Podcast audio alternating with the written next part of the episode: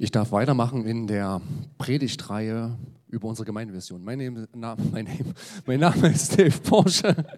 Ich gehöre mit zum, äh, zum Leitungsteam und ich freue mich jetzt einfach, dass wir in diese dritte Sache gemeinsam einsteigen dürfen. Ich habe euch was mitgebracht. Ich habe euch meine Laufschuhe mitgebracht. Ratet mal, wann ich das letzte Mal mit, meinem, mit meinen Laufschuhen laufen war. Vor drei Jahren. Im Oktober. Boah, ihr haltet mich echt für schlecht. Letzte Woche. Gestern. Heute früh, hä? Komm. Zu sauber, gell? Ja, es verrät es ein bisschen.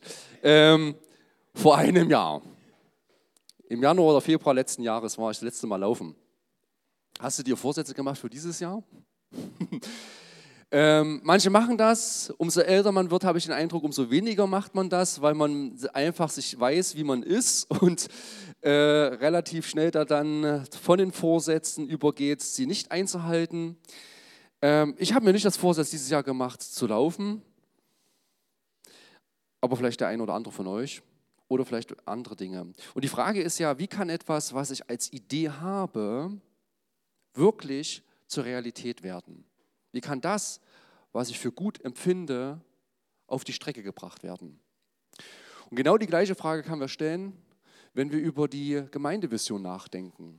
Also ich bin heute dran, mit euch über einen Satz aus unserer Vision nachzudenken. Und der steht auf dem Lesezeichen, wer noch keins hat, kann das gerne mitnehmen, weil ich, man weiß ja, dass Menschen vergesslich sind. Und das ist aus diesem Lesezeichen der zweite Satz und der lautet folgendermaßen. Wir träumen von einer Gemeinde, in der Menschen Gott begegnen, verändert werden und ihre Berufung finden. Gottes Vision für uns ist Begegnung, Veränderung, Berufung. Ich bin davon überzeugt, dass das Beste ist, was eigentlich in deinem Leben dir passieren kann. Dass Gott dir begegnet, dich verändert und du durch ihn deine Berufung findest. Und dann kannst du sagen, wie vielleicht in einem Psalm, das steht, ich aber, Gott nahe zu sein, ist gut für mich. Oder wie es anders übersetzt wird in einer Jahreslosung, Gott nahe zu sein, ist mein Glück. Dass Gott mir begegnet, dass ich eine, eine gegenwärtige Nähe zu Gott habe, ist das Beste, was mir eigentlich im Leben passieren kann. Und im Grunde genommen will ich dich davon heute nicht überzeugen, dass das das Beste ist. Ich gehe einfach davon aus, dass das das Beste ist. Sondern mir geht es heute, und ich möchte den Schwerpunkt eher legen, wie kann das wirklich, was dort steht, Realität werden. Ja, wir träumen. Es ist aber nur, nicht nur irgendwie ein, ein Traum, sondern wie kann es wirklich realisiert werden? Die, die Sätze, wir träumen, die Sätze dieser Gemeindevision sind natürlich angelegt, vielleicht hat es der eine oder andere mitbekommen, aus einer großen Rede von äh, Martin Luther King. Ja, das nämlich genauso sagte, I have a dream that one day. Und dann ist dieser eine Tag passiert, wo genau das passiert ist, nämlich dass Menschen, egal welche Hautfarbe sie sind, gleiche Rechte haben. Und genauso ist das jetzt hier, wenn hier steht, wir träumen, dann soll das nicht nur ein guter Vorsatz sein, sondern dann ist die Frage, wie kann dieser Vorsatz wirklich auf die Strecke gebracht werden? Ich möchte ganz kurz nur einfach mal euch ein paar Lichter geben, dass das wirklich gut ist, was dort steht. Begegnung, Veränderung, Berufung. Wir haben einen Gott, der Begegnung haben möchte. Du kannst mal einfach Religion ein bisschen studieren und auch Mythologie, da wirst du sehen, dass Götter nicht unbedingt immer Begegnung haben möchte. Und zum Beispiel in Jeremia 29, Vers 13 steht, wenn ihr mich sucht, werdet ihr mich finden. Ja, wenn ihr von ganzem Herzen nach mir fragt, will ich mich von euch finden lassen. Das verspreche ich euch. Wenn sich der Mensch, wenn du dich auf den Weg machst, dann sagt Gott, hey, hier bin ich. Das verspreche ich dir. Gott möchte Begegnung. Und diese Begegnung führt zur Veränderung. Im 2. Korinther 5, Vers 17 steht, Wenn jemand in Jesus Christus ist, so ist er eine neue Kreatur oder eine neue Schöpfung. Das Alte ist vergangen, siehe, Neues ist geworden. Wenn wir Gott begegnen, dann soll uns das und dann wird uns das verändern. Ihr kennt vielleicht alle die Geschichte von Mose, wo Mose auf den Berg geht und die zehn Gebote bekommt. Er kommt aber nicht nur wieder mit den zehn Geboten, sondern er kommt als veränderter Mensch wieder. Die können sie ja gar nicht ins Gesicht schauen, weil er sozusagen so eine Begegnung mit Gott hat, dass es auf ihn abgefärbt hat. Gott möchte uns verändern. Und das dritte ist Berufung. Petrus, 1. Petrus 2 wird das sein, Vers 9, ihr aber seid das auserwählte Geschlecht, die königliche Priesterschaft, das heilige Volk, das Volk des Eigentums, das ihr verkündigen sollt, die Wohltaten dessen, der euch berufen hat, der euch berufen hat von der Finsternis zu seinem wunderbaren Licht. Wir müssten mal die, die, die Attribute lesen, was jetzt hier drin steht. Ja? König, auserwählt, Priesterschaft, heilig, Volk, Eigentum. Dazu hat uns Gott berufen, vom, von der Finsternis in das Licht überzugehen. Und ich glaube, wenn der Heilige Geist in unserem Leben wirken und wehen darf, dann erlebe ich genau diese transformative Kraft Gottes, die mein Herz erneuert und mein Leben mit Hoffnung und Sinn erfüllt. Und deswegen will ich dich nicht davon überzeugen, das macht die Bibel selbst und der Heilige Geist, sondern die Frage ist, wie kann das wirklich nicht nur abgenickt werden, sondern gelebt werden. Mein, mein Wunsch ist, dass diese Themen, die wir behandeln, wenn es um die Gemeindevision geht, dass er nicht nur den Kopf, mit dem Kopf nickt, sondern dass da irgendwie etwas ins aktive Bewusstsein und dann ins aktive Sein kommt. Mir geht es nicht darum, dass er sagt, nach dieser Predigt, ha, jetzt haben, haben die Ältesten die drei Predigten drüber gehalten, Haken dran, check, was machen wir, was machen wir als nächstes? Das ist wie in der Schule, ja. Du hast ein Thema behandelt, schreibst eine Karte drüber, gehst zum nächsten Thema und irgendwann machst du eine tägliche Übung und fragst mal das alte Thema ab. Ja, keine Ahnung, was das alte Thema gewesen ist. Wieso können Sie, Herr Porsche, das können Sie doch nicht abfragen.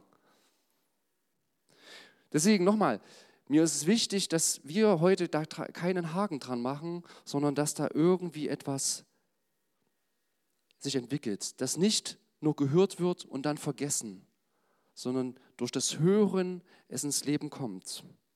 Und deshalb meine Frage, du hörst mir zu, die erste aktive Frage, bist du bereit, dich von dieser Vision prägen zu lassen? Bist du bereit, dass unsere Gemeindevision dein Leben im Jahr 2024 bestimmen darf?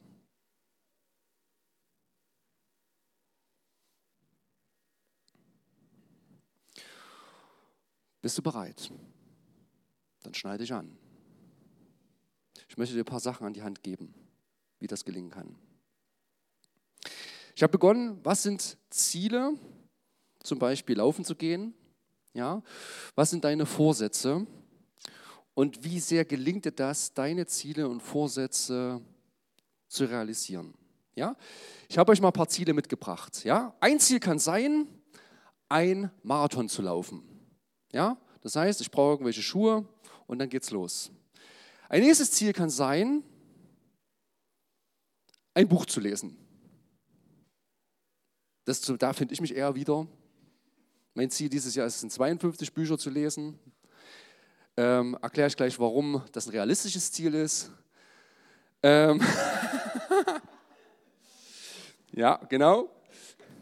Einwand des Publikums, das sind wahrscheinlich Pixie-Bücher für die Aufnahme. Äh, oder auch Ziel 3, ein Instrument zu beherrschen. Und ich, ich, gehe jetzt nicht davon aus, dass ich jetzt unbedingt ein Ziel abgedeckt habe, was ihr euch vielleicht vornehmen würdet oder wo ihr euch identifiziert. Mir geht es darum, wir nehmen uns manchmal ja Ziele vor.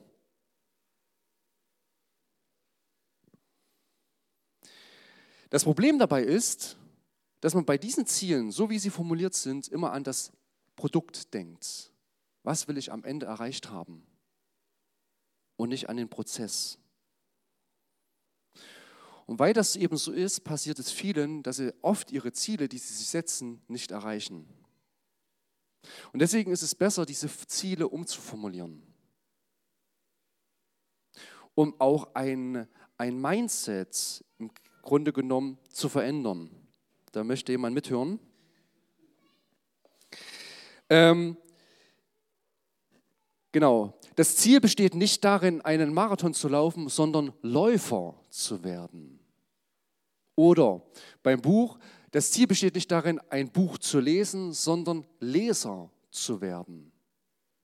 Oder bei dem dritten Beispiel, das Ziel besteht nicht darin, ein Instrument zu lernen, sondern Musiker zu werden. Auf einmal steht nicht mehr das Produkt im Vordergrund, sondern die Person selbst. Läufer, Leser, Musiker. Das hat was mit Identität zu tun. Identität bedeutet, wenn man es aus dem Lateinischen übersetzt, wiederholtes Sein. Das, was ich wiederhole, wird mich prägen. So, und jetzt die Frage, wie werde ich denn nun im Endeffekt ein Läufer? Immer wenn du läufst, bist du ein Läufer. Immer wenn du liest, bist du ein Leser. Immer wenn du ein Musikinstrument spielst, bist du ein Musiker.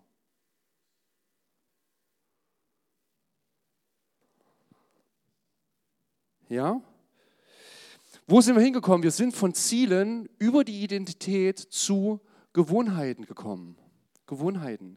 Die Frage ist, wie kann ich gewisse Dinge als Gewohnheit implementieren? Ganz kleine Dinge. Das fängt damit an, also gibt richtig krasse Leute, wenn man sich ein, paar, ein bisschen Literatur reinzieht über Gewohnheiten. Wenn ich früh zum Beispiel sage, ich möchte laufen gehen oder Sport machen, die legen sich dann schon abends mit ihren Sachen ins Bett. Ähm, ist einfach mal so eine Idee. Aber im Grunde genommen geht es darum, gewisse kleine Steps zu haben. Zum Beispiel, wenn ich, wenn ich zum Beispiel trainieren gehen möchte, dann nehme ich meistens meine Sportsachen schon mit auf Arbeit, damit ich direkt von der Arbeit dann im Endeffekt Sport mache. Direkt etwas mithaben, äh, damit sozusagen die Schwelle gering wird. Und dann versuchen, das regelmäßig immer wieder zu machen. So, wie kann unsere Vision, kommen wir wieder zurück, wie kann unsere Vision nicht nur Ziel, sondern Gewohnheit sein? Und ich will euch mal einen, jetzt eine Perspektive geben, man findet viele andere auch, aber eine Perspektive, die ich sozusagen hauptsächlich in der Apostelgeschichte gefunden habe. In Apostelgeschichte 2, Vers 42 steht, sie blieben aber beständig in der Lehre der Apostel und in der Gemeinschaft und im Brotbrechen und im Gebet. Das nennt man auch manchmal die vier Säulen einer Gemeinde. Lehre, Gemeinschaft, Abendmahl und Gebet. Aber geht es hier um das Verb. Sie blieben aber beständig.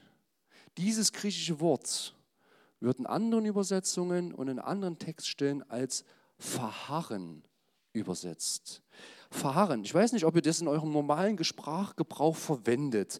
Ähm, ich habe euch mal eine Statistik mitgebracht.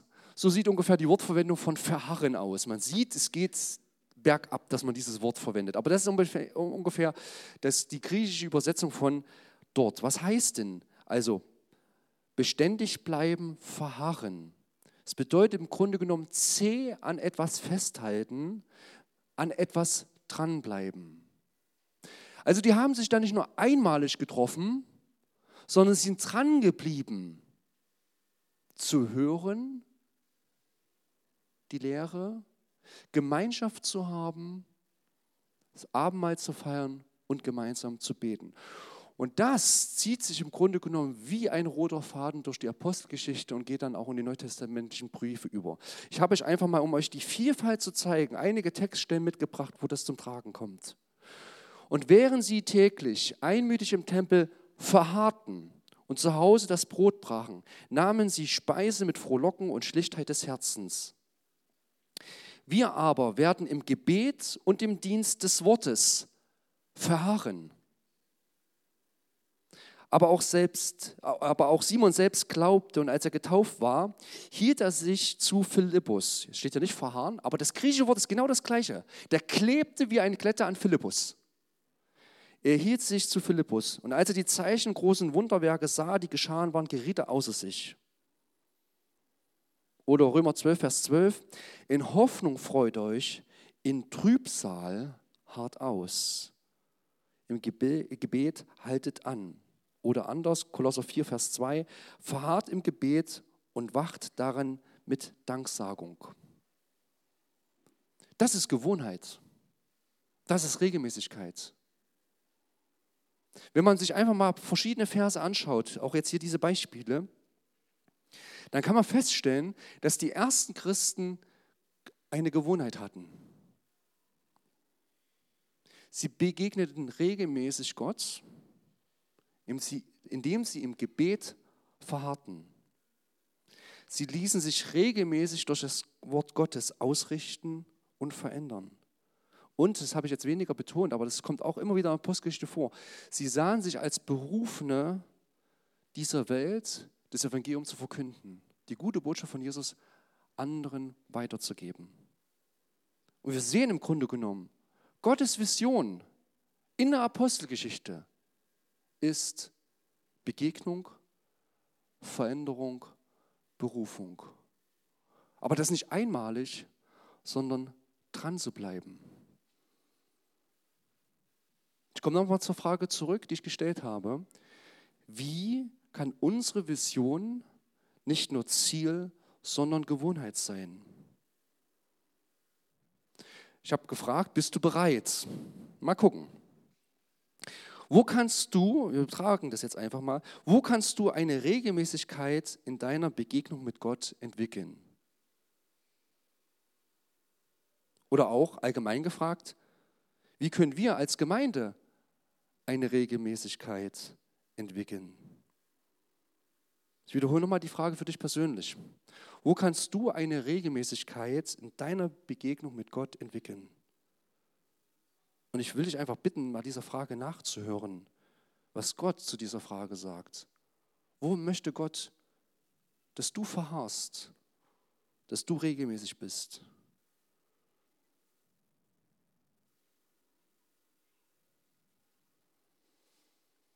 Ich persönlich habe gemerkt, dass mir das schon seit längerer Zeit Gott immer wieder aufs Herz legt, für Menschen offen zu sein, weil mir das manchmal schwer fällt. Und ich möchte immer wieder lernen, für Menschen zu beten, Menschen zu sehen. Und ich habe das schon ein paar Mal erwähnt. Mir, pass mir passiert es des Öfteren so, dass ich Gelegenheiten verpasse, für Menschen zu beten, weil ich sie nicht wahrnehme. Und hinterher manchmal denke, Mist, hättest du ja beten können. Und hast es erst viel zu spät sozusagen registriert. Oder weil ich in der Situation nicht mutig genug gewesen bin. Das ist gerade so, wo Gott bei der Vorbereitung der Predigt auch das nochmal so ganz konkret mir bewusst gemacht hat. Und ich möchte es jetzt nochmal übertragen. Oh, du hast schon super Technik. Dankeschön. Mein Ziel ist, ich möchte mehr beten. So, kann mir das als Neujahrsvorsatz machen und dann gucke ich am Ende des Jahres und was habe ich erreicht? Nichts. Ich kann das Ziel umformulieren, dass es was mit meiner Identität zu tun hat. Ich bin ein Beter. Ich bin ein Beter. Und das, wie kann ich, darauf, wie kann ich eine Gewohnheit machen? Mir geht es jetzt darum nicht, im Grunde genommen, also mir geht es darum, eine ganz kleine Gewohnheit, die aber regelmäßig ist, die dann Auswirkungen hat. So. Ich bete für Menschen nach dem Gottesdienst. Ganz klares Ziel. Ich kann gucken, ob ich das nach dem Gottesdienst gemacht habe oder nicht. Weil wenn ich nur das Ziel hinschreibe, ich möchte mehr beten, ja, wie soll ich denn das, wie soll ich denn das messen? Und wenn ich zum Beispiel diese Gewohnheit ähm, implementiere, dann kann ich ja schauen, ob es noch eine weitere Gewohnheit gibt. Es geht darum, eine ganz kleine Gewohnheit zu haben, die zu meiner Identität dazugehört.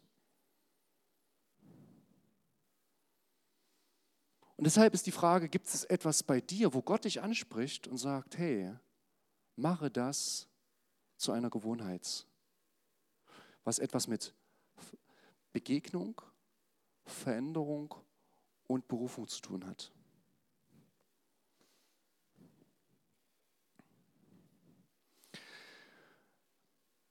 Aber wir sind eine Gemeinschaft.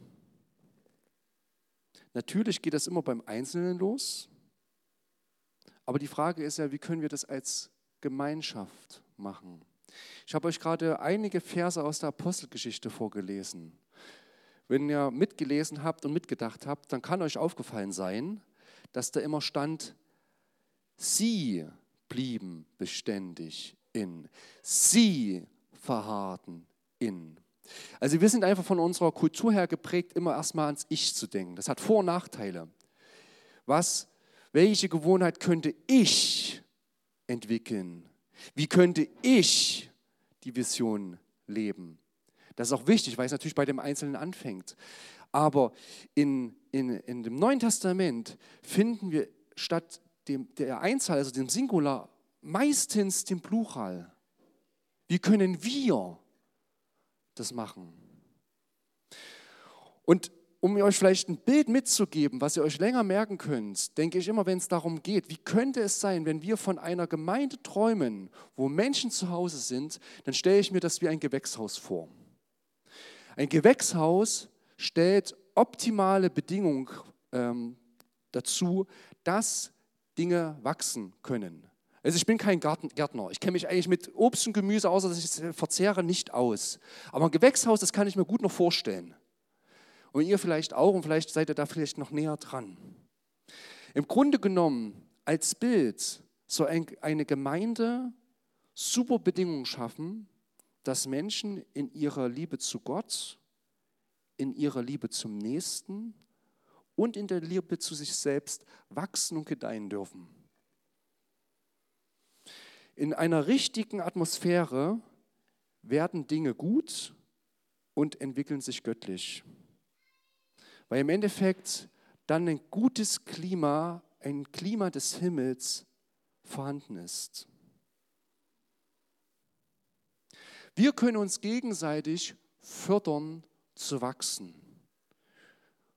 Und wir können uns auch gegenseitig hemmen zu wachsen. Und die Frage ist, ob wir nicht, also ob wir im Endeffekt dazu beitragen wollen, selbst die Bereitschaft haben, zu wachsen zu wollen und auch, dass unser Nächster auch wachsen darf. Ich komme mal zu meinem Beispiel zurück, Gebet. Ihr könnt mich fördern im Gebet und ihr könnt mich hindern im Gebet. Eine Gemeinschaft kann dazu beitragen, dass der Einzelne gefördert oder auch gehindert wird.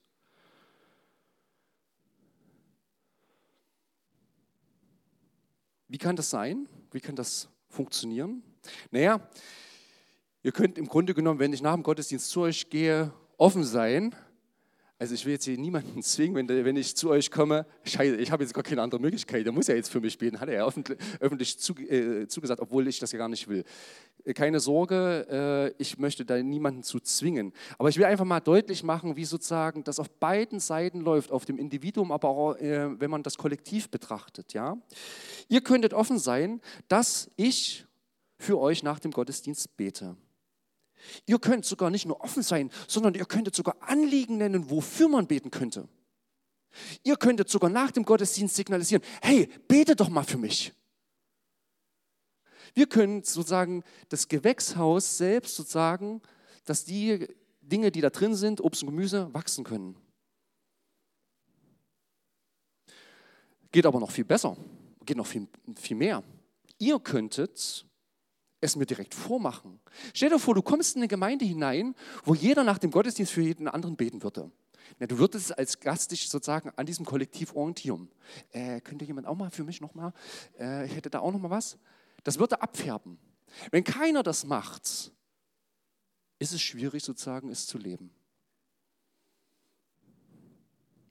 Also ihr könntet mir es vormachen. Es gibt so ein paar Leute, die mir das immer wieder vormachen. Jetzt nicht unbedingt, mir geht es nicht nur nach dem Gottesdienst, sondern insgesamt einfach das immer wieder auf dem Schirm zu haben. Für andere Menschen zu beten. Und wisst ihr, was ihr noch machen könnt? Ihr könntet nach dem Gottesdienst zu mir kommen und für mich beten. Ich überspitze das jetzt vielleicht ein bisschen, aber und ich will da auch, mir geht es da jetzt gar nicht um Zwang, ja, sondern ich will einfach erklären, dass ähm, der Einzelne dazu beitragen kann, dass eine geistige Temperatur in einer Gemeinde erhöht wird, aber eine Gemeinschaft insgesamt auch dafür verantwortlich ist. Ja, du kannst zum Beispiel sagen, also die Predigt heute oder überhaupt, die letzten Predigten, keine Ahnung, die waren, die waren schlecht. Davon wird sich die Temperatur, die Qualität einer Predigt nicht verbessern. Der Prediger ist nicht alleine schuld. Nee, ist er nicht für seine schlechte Predigt. Der Zuschauer oder Zuhörer genauso. Wenn du ihm nie Feedback gibst, was gut lief, was schlecht lief, wird sich an der Predigt nichts ändern. Da kannst du dich noch so sehr beschweren, äh, dass das schlecht gewesen ist. Wir sind eine Gemeinschaft und die Gemeinschaft ist füreinander, miteinander verantwortlich. Deswegen hatte ich vorhin die Frage gestellt, bist du bereit, ja, mir heute nicht nur zuzuhören, sondern dir auch vielleicht ein paar Dinge gefallen zu lassen. Ich komme zum Ende. Wir träumen von einer Gemeinde, in der Menschen Gott begegnen, verändert werden und ihre Berufung finden. Ich habe jetzt leider aufgrund der Zeit wenig über Berufung gesagt. Könnte man auch noch mal eine komplette Predigt drüber machen. Mir ging es heute darum, dass mir es zu wenig wäre, wenn du einfach nur diese Vision bejahst. Ich wollte dir heute zeigen, dass es wichtig ist, es zu leben. Und die entscheidende Frage ist, und deswegen endet jetzt die Predigt nicht, du kannst leider keinen Haken dran machen, was legt dir Gott aufs Herz? Wo möchte Gott von dir eine Gewohnheit, eine Regelmäßigkeit? Entwickle eine ganz kleine Gewohnheit, die du regelmäßig leben kannst. Lieber eine kleine Gewohnheit und die regelmäßig als eine große Sache einmalig. Ich habe davon gesprochen, dass ich mein Ziel habe, 52 Bücher zu lesen. Das ist den einen wahrscheinlich richtig viel. Wisst ihr, was meine Gewohnheit ist? Also, weil mich ja Leute fragen, wie schaffst du das? Meine Gewohnheit ist, bevor, oder nee, bevor ich einschlafe, lese ich jeden Abend, fast jeden Abend. Wenn ich zu spät ins Bett gehe, dann meistens, dann manchmal nicht. Aber grundsätzlich so 10 Seiten, 20 Seiten, 30 Seiten. Jeden Abend. Manchmal, wenn das Buch dann fesselt ist, dann noch manchmal ein bisschen mehr und vielleicht dann auch zu einer anderen Zeit.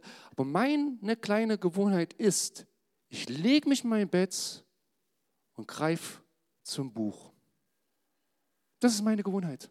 Das ist, das ist, das ist nicht schwer, das ist, das ist etwas ganz Kleines, Regelmäßiges. Und die Folge davon sind entweder 20 Bücher, ist mir eigentlich vollkommen egal, oder 50 Bücher, 100 wären es nicht. Aber im Grunde genommen, mir ist, eigentlich ist mir egal, welche Zahl am Ende steht. Aber die Regelmäßigkeit führt zu, zu einem Output.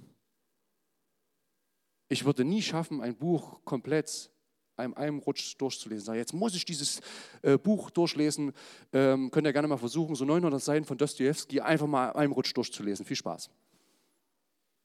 Du schaffst so ein Buch zu lesen, in kleine, kleinen Häppchen regelmäßig. Und genauso ist es bei ganz vielen anderen Dingen, im geistlichen Bereich genauso. Und dann gibt es noch ein geistliches Prinzip. Wer investiert, also wer sät, der wird auch ernten können. Überlege dir, was ist eine ganz kleine Aussaat, die du immer wieder regelmäßig anwenden kannst. Und ich bin davon überzeugt, und das verspricht auch, versprechen Vers in der Bibel, dann wird da ein Segen drauf liegen. Als Gemeinde sind wir ein Gewächshaus, das uns gegenseitig beim Wachsen fördern kann, aber auch hemmen. Und diese Chance, dass wir uns gegenseitig fördern können, sollten wir nutzen.